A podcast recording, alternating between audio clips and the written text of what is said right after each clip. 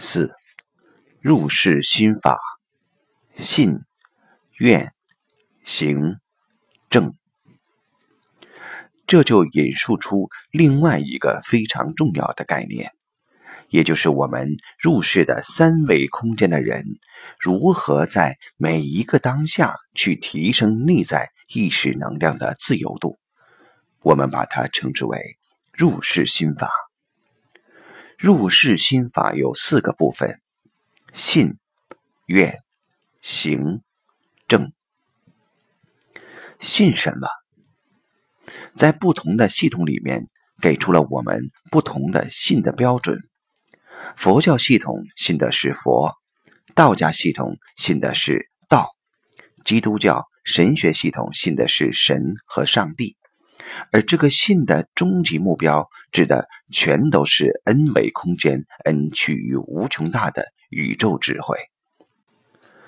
实际上，n 维智慧、n 趋于无穷大和零维没有任何区别。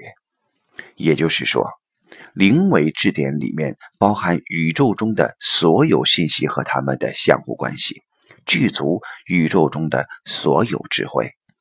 而我们每一个人跟灵为智慧是随时融合一体的，也就是说，空间中任意质点都具足宇宙中所有智慧，而我们每个人也必须具足宇宙中的所有智慧。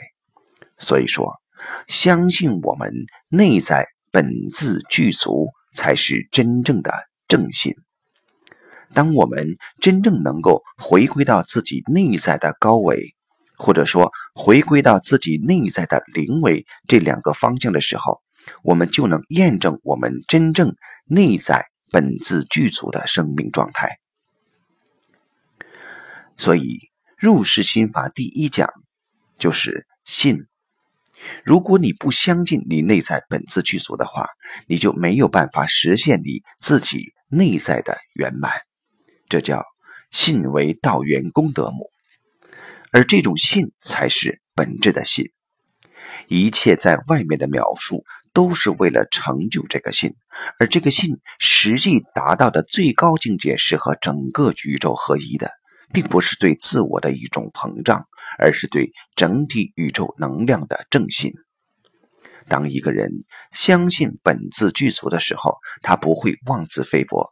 会永远有进取的能力和自信，而当他相信众生本自具足的时候，他也绝不会妄自尊大，因为他知道这个世界上的每一个众生内在都是本自具足的，所以他的心态是高度平衡、高度和谐的。只有信还不够，入世心法第二步就是愿。什么是愿？就是目标，就是我们内在成长的根本目标。回想小时候我们经历过的某些事情，当时的我们觉得天要塌下来了，恐惧的一塌糊涂。可是长大以后再次回想那件事，会发现我们当时的反应就是一个笑话。其实我们根本不需要那么恐惧无奈，这就说明我们长大了。就像我们登山一样，我们登眼前这座山，觉得是一座高山。可是，当我们站到更高的山顶的时候，再回头看看这座山，会觉得那不过是一个小土坡而已。这叫“会当凌绝顶，一览众山小”。如果我们把眼前这座山当成人生唯一的目标，我们不一定爬得过去，也许还会累得气喘吁吁。如果我们把最高的山当成目标，那我们遇到的每座山都必须得过去，动作还得快，姿势还得优美潇洒。这就是我们内在的愿而带来的巨大的内在动力。所以，有多大的愿，我们就会相应产生多大的内在动力。有句很简单的话说：有大愿的人。在现实中没大事儿。如果我们在现实中摊上所谓的大事，让我们手足无措，让我们无法超越，那只能说明我们的愿力还不够。所以说，真正立下大愿，才是我们生命中最关键的一步。佛教系统的《金刚经》一开篇，须菩提问释迦牟尼佛：“云何住？云何降伏其心？”意思就是对所有的菩萨，佛祖你是如何护持他们的心愿？怎样叮嘱他们把心安住在什么地方，才能降服一切妄念的？释迦牟尼佛的回答是：“如是住，如是降伏其心。如何是呢？就是发阿耨多罗三藐三菩提心，也就是发无上正等正觉大愿，即恩为恩趋于无穷大空间的宇宙智慧。神学系统里面讲到与神同在，这是真正的大愿，叫回归神的国。”神的国在恩为恩取无穷大，所以说这个愿也是恩为的大愿，恩取无穷大。儒学系统讲到大学之道在明明德，这个明德指的也是恩为宇宙空间的智慧，恩趋于无穷大。我们整个智慧系统指向同一个大愿，道家也管它叫天人合一，也是指的。恩为恩趋于无穷大，因为只有在恩趋于无穷大的时候，我们才能达到宇宙智慧的顶点。所有智慧指向的这个大愿，才是我们生命真正的归属。有这个大愿的时候，我们才在整个生命的过程之中，在内在智慧与生命提升的过程之中，不会执着于任何中间层次。我们既不排斥中间遇到的所有能量、所有呈现，同时也不会迷信这些能量，它们都将变成我们内在成长的助缘，因为它们都是我们在不同阶段超越有限认知的阶梯。当有大愿以后，下一步就是行。我想上山。我躺在山脚下不动是不行的，所以一定要行。这叫立于高远，行于足下。但是我们要在这个“行”前面再加一个“心”字，即心行。为什么强调心行？因为万行必归于心行，万法必归于心法。如果我们不能在投影原理下功夫的话，说明我们只是在相上下功夫，我们没有办法攀登我们内心的高峰。所以，这个行一定是心行。这个心型使用的就是心法。心法在我们三维空间的入世里面怎么使用呢？很简单，首先是觉察。因为我们在现实中遇到的所有事情，都跟我们的内在成长相关，都跟我们的内在认知相关，所以第一时间我们就要觉察。觉察就是要发现题目。当我们发现题目的时候，第一件事情就是要读懂题目，而要读懂题目的前提就是要反求诸己，因为读懂题目的目的。是要读懂这个题目反映了自己的什么认知，而所有的认知都在内在，根本不在外在，所以一定是反求诸己，向内寻找原因，这样才有可能读懂这道题。如果我们在外面寻找原因的话，对不起，你解的那道题与成长没有关系。只有向内找到原因的题目，才是真正引领我们内在生命提升的题目。反求诸己的下一步，就是要看到这件事情是因我们的什么认知而产生的，观到这个认知，再把它颠覆，这就是所谓的消业。在颠覆的那一瞬间，在超越这个认知的一瞬间，我们就成长了。我们就在与高维连接，在这一瞬间，我们就产生了无尽的喜悦。这种喜悦在宗教里面称之为法喜。没有体验过法喜的人，无法理解法喜，其实比我们在三维空间里面获得的任何喜悦都更有价值。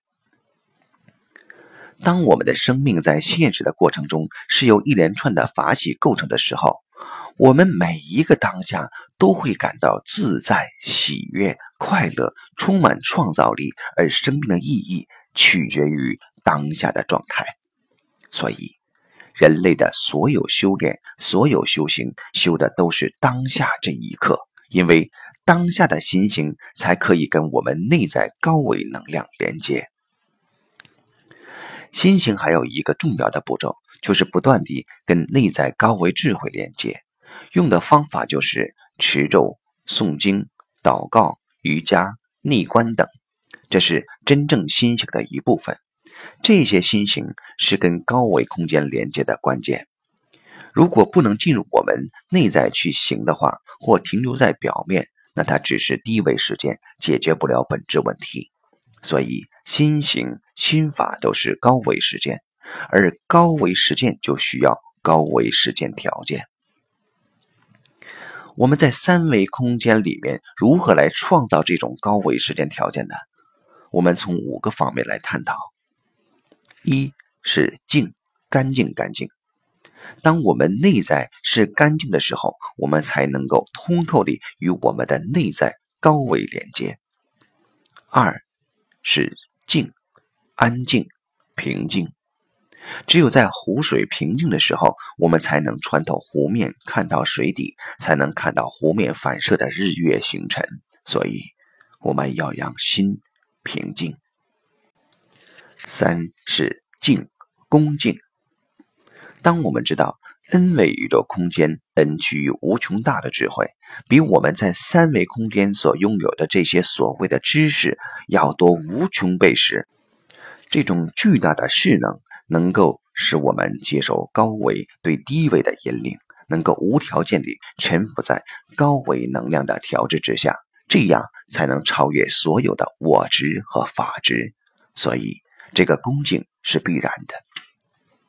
四是镜，镜子的镜。我们每个人相当于坐在一个球面镜的中心，我们看向四面八方，其实看到的都是我们自己的像，也就是我们看到的外部的一切都是我们自己内在的投影。这个世界没有别人，只有你。五是镜。环境的境也是境界的境，在我们无名的时候，或在我们迷失的时候，我们需要创造一个让我们能够走向成长的道路或环境。假如我们现在到了海南省七仙岭这个地方，有着很好的自然环境，同时一批志同道合的人在一起，也创造了一个良好的人际关系的环境。我们远离现实的喧嚣，远离我们在现实中的那些纠结。我们创造了很好的客观修炼环境，所以这个环境对我们每个人都很重要。同时，我们每个人此时此刻所达到的境界也非常重要。也就是说，我们所有对峙的问题，所有对峙问题的方法和办法，一定要和我们现在所在的环境能够对应才行。就好像给小学一年级的学生出一道中学生才能做的题，虽然这题也能帮助人成长，但它帮不了小学生。所以，境界的切入点是非常重要的。自己要了解自己在哪一个境界上。从自己的当下去下功夫，这五个方面是我们进入高维空间意识状态的条件，是创造高维时间的条件。信、愿、行、正的最后一步是正，正其实是印证。这个印证有一个前提，必须要直心面对自己，直心面对现实。就是在凭你的直觉做选择的时候，才能真正的看到你的内在的认知到底是什么。因为当你用知识包装了自己以后，内在认知和现实的相之间就有了一层隔阂，就有了一层障碍。你没有办法通透地看到自己的认知障碍是什么。只有你直心地面对现实的时候，现实的呈现才会给你最好的印证。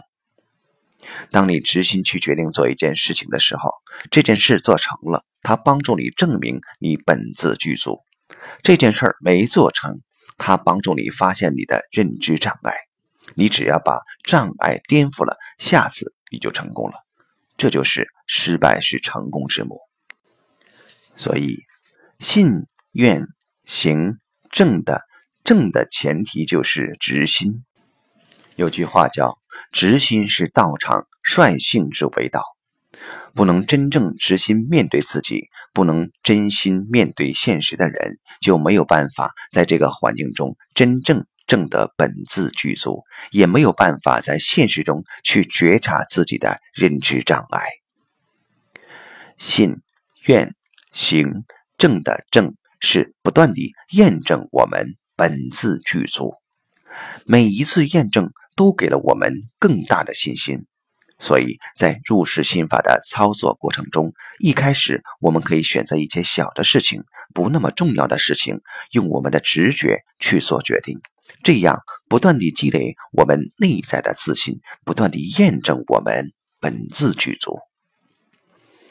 当我们在现实中不以信愿行正这个入世心法来面对我们自己的时候，我们的生命往往是迷茫的，我们既没有办法看到我们生命的根本方向，又不能脚踏实地地实现我们每一个当下的价值。